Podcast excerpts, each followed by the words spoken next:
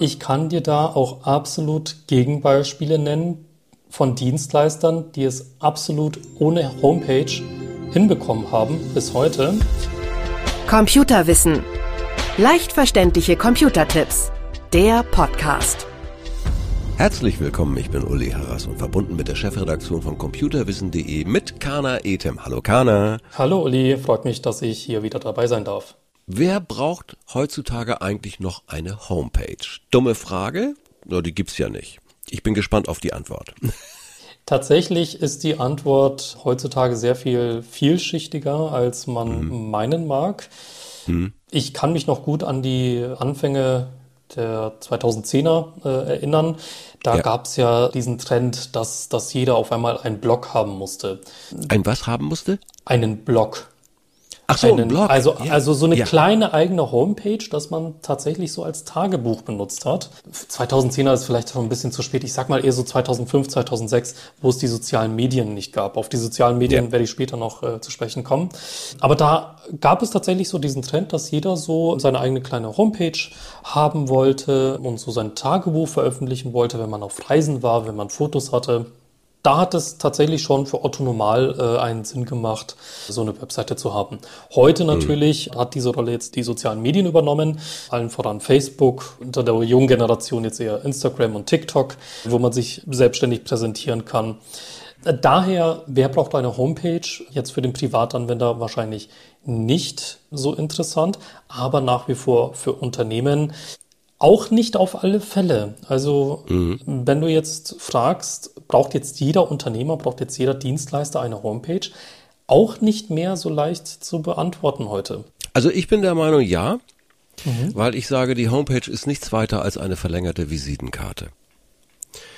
Die E-Mail ist immer noch eigentlich im geschäftlichen Bereich das Kommunikationsmittel.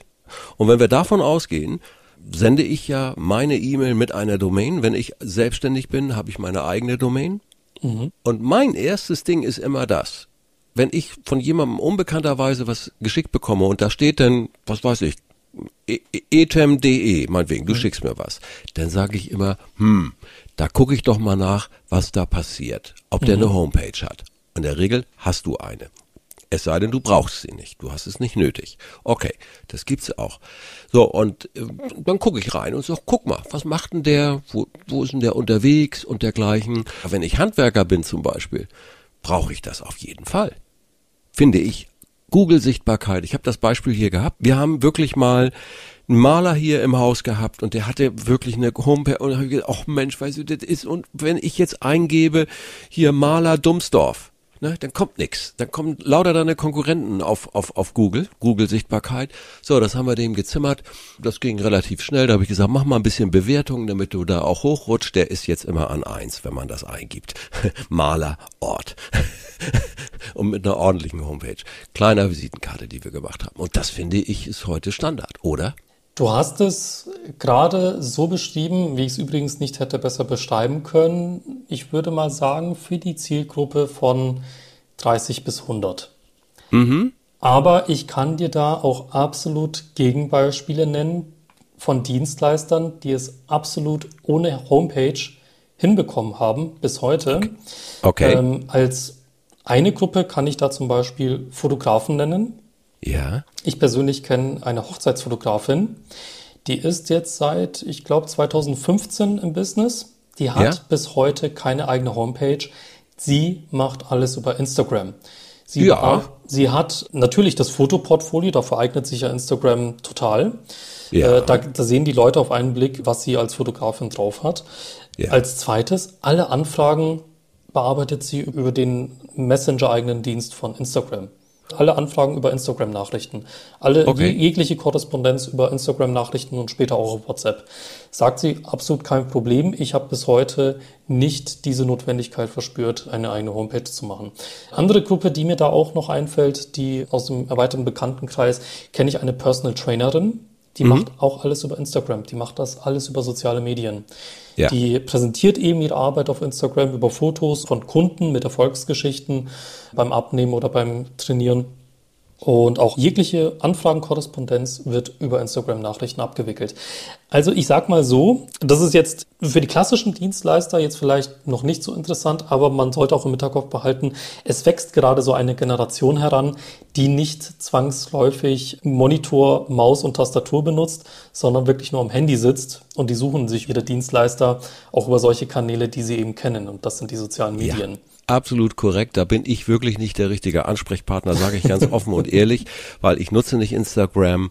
Facebook, ja, natürlich. Aber das, das was ich gerade gesa gesagt habe, das mhm. ist natürlich noch nicht der Standard. Ich wollte jetzt nur solche Gegenbeispiele nennen, mhm. um zu sagen, es gibt durchaus auch Dienstleister, die das ohne Homepage machen können. Aber es kommt wirklich sehr, sehr auf die eigene Zielgruppe an. Wenn die Zielgruppe ja. jetzt irgendwie von 20 bis 30 ist, dann kann das funktionieren, indem man äh, keine eigene Homepage macht. Aber spätestens, wenn du Leute ansprechen willst, die über 30 sind, ja, dann brauchst du eine klassische Homepage. Und es gibt eben auch einige Dienstleistungen oder Branchen, da ist eine Homepage einfach Pflicht. Zum Beispiel, wenn ich jetzt zu einem Restaurant gehen will, ich möchte Absolut. mir einfach die Speisekarte anschauen. Ich möchte ja, wissen, ja. wann sind die Öffnungszeiten. Ja. Oder bei einem Handwerker, ich möchte wissen, was hat er für eine Preisliste, mit, mit was für Kosten kann ich rechnen, was bietet er überhaupt an, kann er das reparieren, wo ich gerade ein Problem habe und so weiter und so fort. Ja, da ist eine Homepage auf alle Fälle angeraten. Was sollte auf so einer Homepage drauf sein? Wie sollte die gestaltet sein? Was muss ich immer im Hinterkopf behalten? Darüber kann man ganze Seminare halten und ich glaube, es gibt mittlerweile auch Studiengänge dazu, aber ja. um das mal in 30 Sekunden abzukürzen, ich versuche es mal.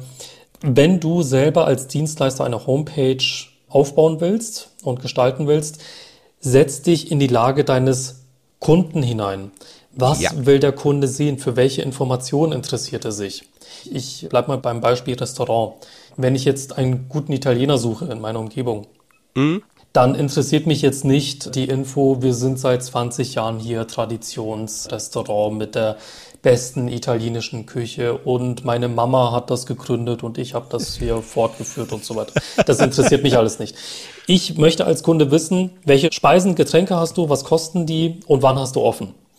Ja. Und äh, man und sollte sich ja. möglichst eine Sitzplatzreservierung in Corona-Zeiten ist das also genau so eine geworden, ne? Möglichkeit ne? für eine Online-Buchung. Super ja. Beispiel, dass man das alles komfortabel findet und ja. auch komfortabel finden ist ein wichtiges Stichwort, denn es heißt immer, wenn dein Besucher auf deiner Webseite nicht in den ersten drei vier Sekunden das findet, was er sucht, wenn er das ja. nicht findet, dann ist er weg. Dann klickt er ja. auf den Button zurück und ähm, schaut sich die anderen Google-Ergebnisse an und du hast den dann für immer verloren. Und wichtig ist eben diese Google-Sichtbarkeit. Das ist nochmal so ein Thema für sich. Das sparen wir uns für einen eigenen Beitrag auf, finde ich, weil es ist wirklich sehr speziell. Du musst ein Geschäftskonto da einrichten.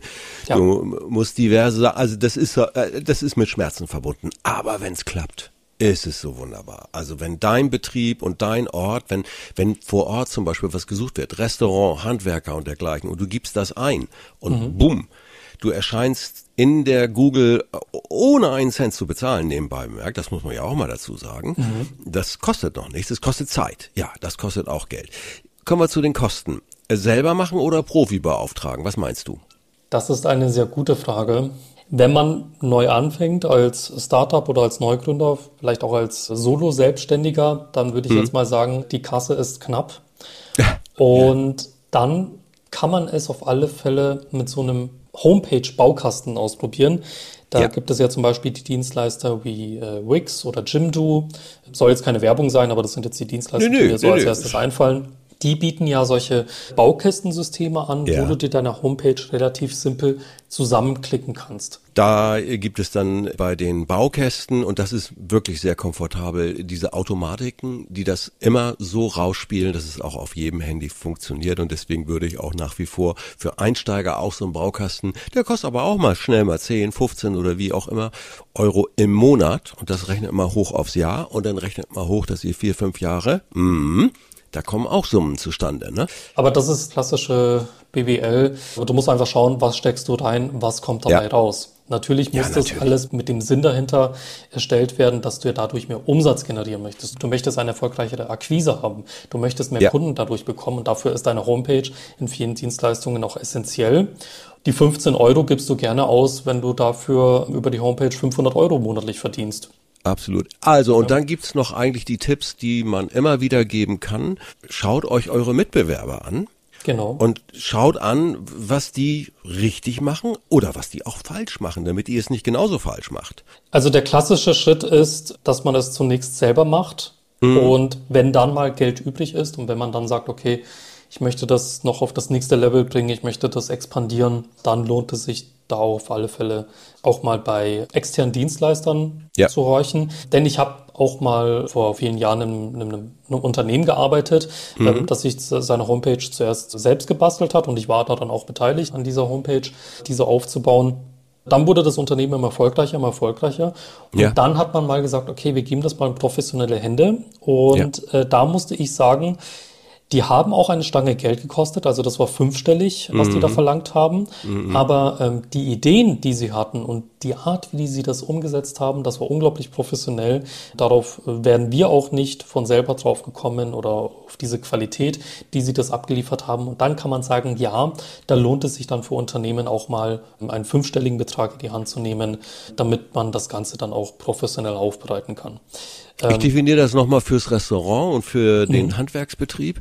Das ist eine einmalige Investition, die im vierstelligen Bereich liegt, nach meiner Einschätzung, wenn ja. es vernünftig ist.